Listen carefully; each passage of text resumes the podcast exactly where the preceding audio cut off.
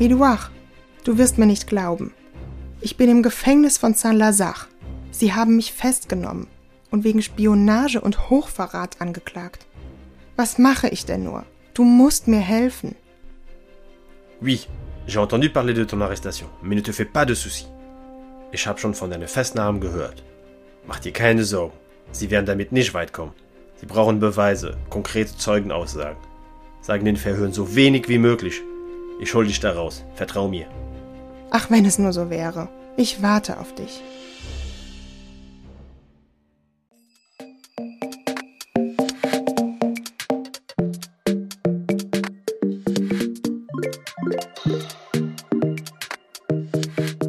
Vielleicht könnte sich so eine kurze Unterhaltung zwischen Mata Hari, vermeintliche Spionin und beliebteste Stripperin von Paris der Belle Époque, und ihrem Anwalt, Edouard Clunet, angehört haben. Tatsächlich wurde Mata Hari im Jahr 1917 in Paris festgenommen, da sie verdächtigt wurde, für Deutschland Spionage betrieben zu haben. Wenig später wurde sie hingerichtet. Clunets Verteidigung hatte also keinen Erfolg. Wie kam es dazu und wie lief ihr Prozess ab? Das erzähle ich euch jetzt in der neuen Folge von Recht nett. Matahari war wahrscheinlich nie die gewiefte deutsch-französische Doppelagentin, wie die geheimnisvolle Legende um sie vermuten lässt. Es scheint eher so, als wäre sie da so hineingeschlittert. Matahari hieß eigentlich Margareta Gertruida Zelle und wird 1876 in den Niederlanden geboren. Sie ist nicht die Tochter einer Tempeltänzerin und eines hoch angesehenen Brahmanen, wie sie später erzählen wird, sondern eines Hutmachers, der etwas über seine Verhältnisse lebte. Eigentlich sollte Margareta Kindergärtnerin werden. Sie folgte aber einer Heiratsanzeige eines viel älteren Kolonialoffiziers und heiratete ihn nur wenig später, 1895. Anscheinend begann schon da ihre große Schwäche für uniformierte Männer. Mit ihm lebte sie auf Java und Sumatra wo sie asiatische Tänze erlernte. Lang hielt die Ehe jedoch nicht. 1906 wurden die Eheleute wieder geschieden.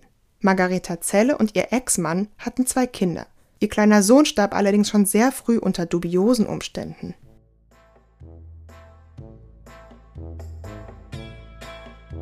(1903) ging Margareta nach Paris und dort wurde sie zu Matahari, malayisch für Sonne oder Auge des Tages. Dort entwarf sie dann ihre Legende als erotische, exotische Tänzerin. Die Pariser Gesellschaft war in dieser Zeit süchtig nach Unterhaltung und Unbekanntem. Matahari tanzte nicht nur die in Europa noch neuen orientalischen Tänze, einen Tanz, den bis dahin noch nie jemand gesehen hatte. Nein, vor allem zog sie sich dabei langsam Stück für Stück aus, bis sie nur noch ihr schmuckbesetztes Bustier trug. Vor allem hatte Matahari viele Liebhaber, Offiziere, Botschafter, Minister, Bankiers, Fürsten. Aber verliebt hat sie sich in einen russischen Offizier, Wladimir Vadim Maslov. Matahari tanzte in ganz Europa. Sie war in Madrid, in Wien und eben auch in Berlin. Hier ist sie auch, als der Erste Weltkrieg ausbricht und kommt gerade noch zurück in die Niederlande. Und genau hier fängt jetzt ihre, noch immer nicht ganz aufgeklärte, Spionage für Deutschland an. Ab Frühling 1916 soll Matahari als Agentin H21 für Deutschland gearbeitet haben. Sie war nach Kriegsausbruch in Geldnot, denn viele Tanzlokale blieben geschlossen und außerdem hatten ihr auch noch ein paar Nachahmerinnen den Platz streitig gemacht. Die Deutschen wiederum hatten Interesse an ihren Kontakten, ihren vielen einflussreichen Liebhabern.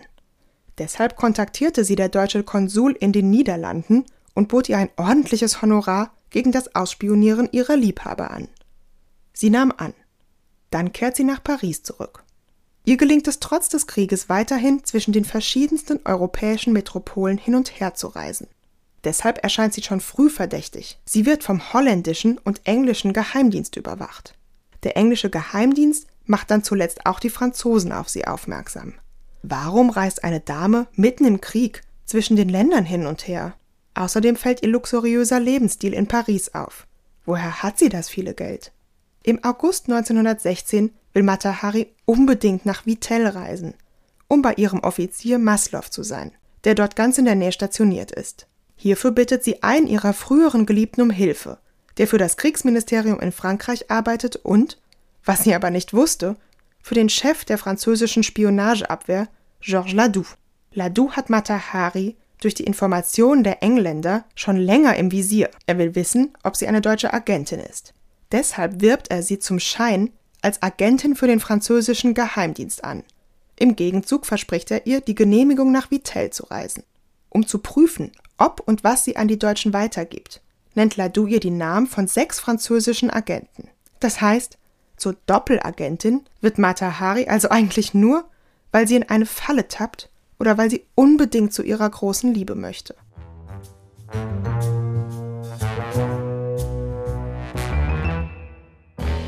Von Ladoux angewiesen, reist sie nach Madrid, um mit deutschen Diplomaten in Kontakt zu kommen. Währenddessen ordnet Georges Ladoux an, jegliche Radiokorrespondenz zwischen Madrid und Berlin abzuhören.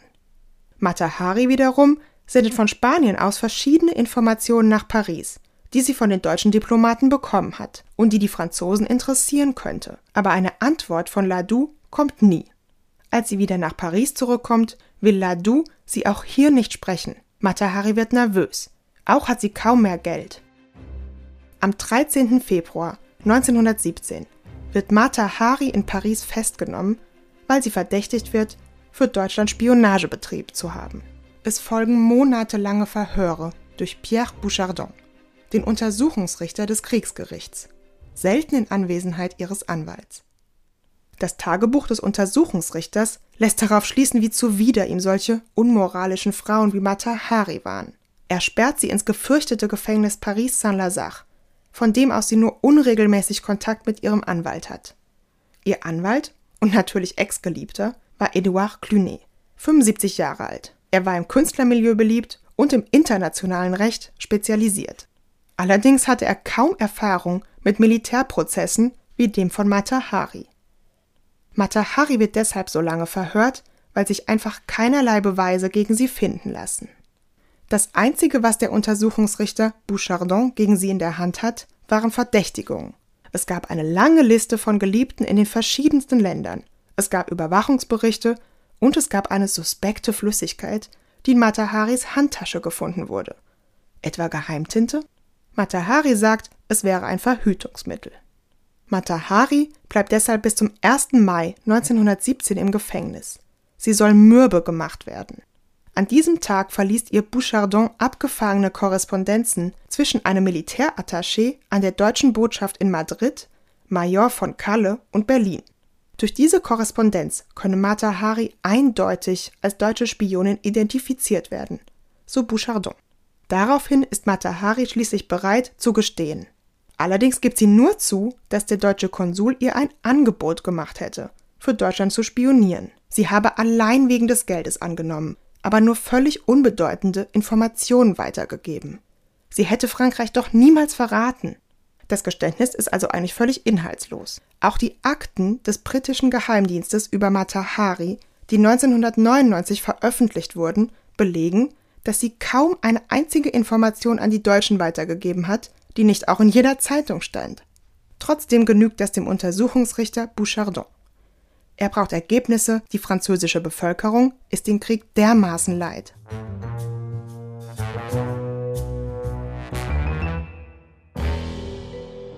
Mitten im Krieg kommt es zu einem Prozess vor dem Militärgericht. Die sechs Richter sind also Soldaten und nicht das französische Strafgesetzbuch findet Anwendung, sondern das Militärstrafgesetz. Der Vorsitzende ordnet eine Verhandlung unter Ausschluss der Öffentlichkeit an. Journalistinnen und Zuschauerinnen hatten also keinen Zugang. Nur einer der Geliebten ist bereit, zu ihren Gunsten auszusagen. Mataharis geliebter Offizier Vadim Maslov kommt nicht. Ihr Anwalt Clunet hat mehrfach versucht, ihn zur Aussage zu überreden. Vergeblich. Vielmehr hat der Untersuchungsrichter Bouchardon einen, naja, wohl diktierten Brief Maslows in die Akten eingefügt, aus dem hervorgeht, dass Maslow eh vorgehabt hätte, mit Matahari zu brechen.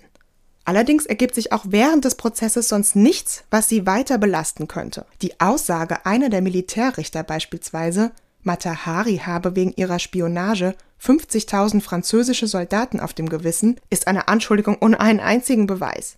Die Richter stützen sich allein auf die Telegramme, zwischen Major von Kalle in Madrid und Berlin und auf Mataharis vermeintliches Geständnis. Die Verteidigung ihres Anwalts Edouard Clunet ist dabei leider völlig wirkungslos. Er hat nur eine knappe Woche vor Prozessbeginn Einsicht in die Akten. Um die Richter vier Stunden lang zu überzeugen, greift er sogar zu einer, naja, sagen wir mal eher ungewöhnlichen Verteidigungsstrategie. Er erzählt nicht nur emotional vom turbulenten Leben Mataharis, sondern lässt sogar ein paar Tränen fließen. Vor dem Schwurgericht hätte er damit vielleicht Erfolg gehabt, nicht aber vor den Militärs. Matahari wird vom Militärgericht schuldig gesprochen und zur Todesstrafe verurteilt. Alle eingelegten Rechtsmittel werden abgelehnt. Es gibt nur noch eine letzte Möglichkeit, die Begnadigung durch den französischen Präsidenten Raymond Poincaré. Rechtsanwalt Clunet geht auch diesen Weg. Er kniet sogar vor Raymond Poincaré nieder, um die Begnadigung zu erbitten. Umsonst. Am 15. Oktober 1917 wird Matahari hingerichtet. Sie wird von zwölf Soldaten erschossen. Dabei will sie keine Augenbinde und aufrecht stehen, ohne an einem Pfahl festgebunden zu werden.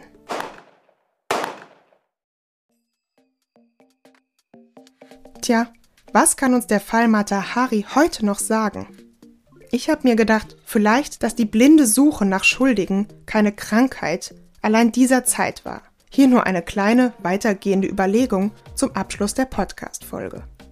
Matahari wurde nach Kriegsrecht verurteilt, bei dem andere Regeln gelten. Und nicht gerade zum Vorteil derjenigen, die vor Gericht stehen. Viele der normalen prozessrechtlichen Garantien finden keine Anwendung.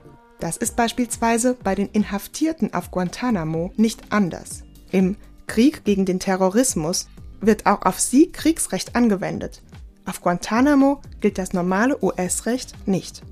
Dazu will ich noch gerne den amerikanischen Rechtsanwalt und Schriftsteller Louis Bagley zitieren, der in einer Erzählung ebenfalls nur eine Parallele gezogen hat, allerdings zwischen der Dreifuß-Affäre und Guantanamo. Ende des 19. Jahrhunderts sollte in Frankreich der jüdische Artilleriehauptmann Alfred Dreyfus zu Unrecht durch das Kriegsgericht des Landesverrats verurteilt werden. Die Affäre wird oft als der Höhepunkt des Antisemitismus im Frankreich des 19. Jahrhunderts bewertet und stürzte Frankreich in tiefe moralische und politische Unruhen. Zeiten und Umstände ändern sich schreibt Bagley. Einige Guantanamo-Häftlinge sind womöglich so unschuldig wie Dreifuß. Einige andere mit Sicherheit nicht. Aber sie hatten Verfahren zu erwarten, die so unfair und so gegen sie voreingenommen waren, wie das Militärgericht das Dreifuß verurteilte. Und weiter? In diesen Verfahren fehlte der elementare Rechtsschutz der Angeklagten, die Möglichkeit, Beweismaterial, das gegen sie verwendet wurde, zu prüfen und anzufechten, die Gelegenheit, Zeugen der Anklage ins Kreuzverhör zu nehmen und Entlastungszeugen zu benennen und so weiter. Auch im Fall Matahari scheint es so, als hätte von vornherein festgestanden, dass sie verurteilt werden sollte. 75 Jahre später wird die Zeitung Die Zeit von einem Justizmord sprechen, von der Zerstörung einer Frau. Matahari ist eher einer regelrechten Spionhysterie und auch Frauenfeindlichkeit zum Opfer gefallen, als dass sie tatsächlich jemals wesentliche Informationen an die Deutschen oder Franzosen weitergegeben hätte. Zumindest konnte ihr nie etwas eindeutig nachgewiesen werden. Tatsächlich herrschte eine Hexenjagd auf vermeintliche Spioninnen, weil verschiedene französische militärische Offensiven auf unerklärliche Art schiefgegangen waren. Sogar der Chef der Spionageabwehr, Georges Ladoux, wurde wenig später der Spionage verdächtigt. Frankreich brauchte dringend einen Schuldigen oder eben eine Schuldige, den oder die man in der eigenen Kriegspropaganda öffentlich verurteilen lassen konnte. Und was eignet sich da besser und einfacher, als eine Verräterin hinzurichten, die sowieso durch ihren unmoralischen Lebenswandel zu verurteilen war? Hätte Matahari so viele prominente MitstreiterInnen gehabt wie Dreifuß, wäre sie vielleicht nie hingerichtet worden. Also, Zeiten und Umstände ändern sich, aber die Suche nach geeigneten Sündenböcken scheint zu bleiben. Liebe Zuhörende, wie immer danke ich euch fürs Zuhören und sage bis zum nächsten Mal. Bei Recht nett.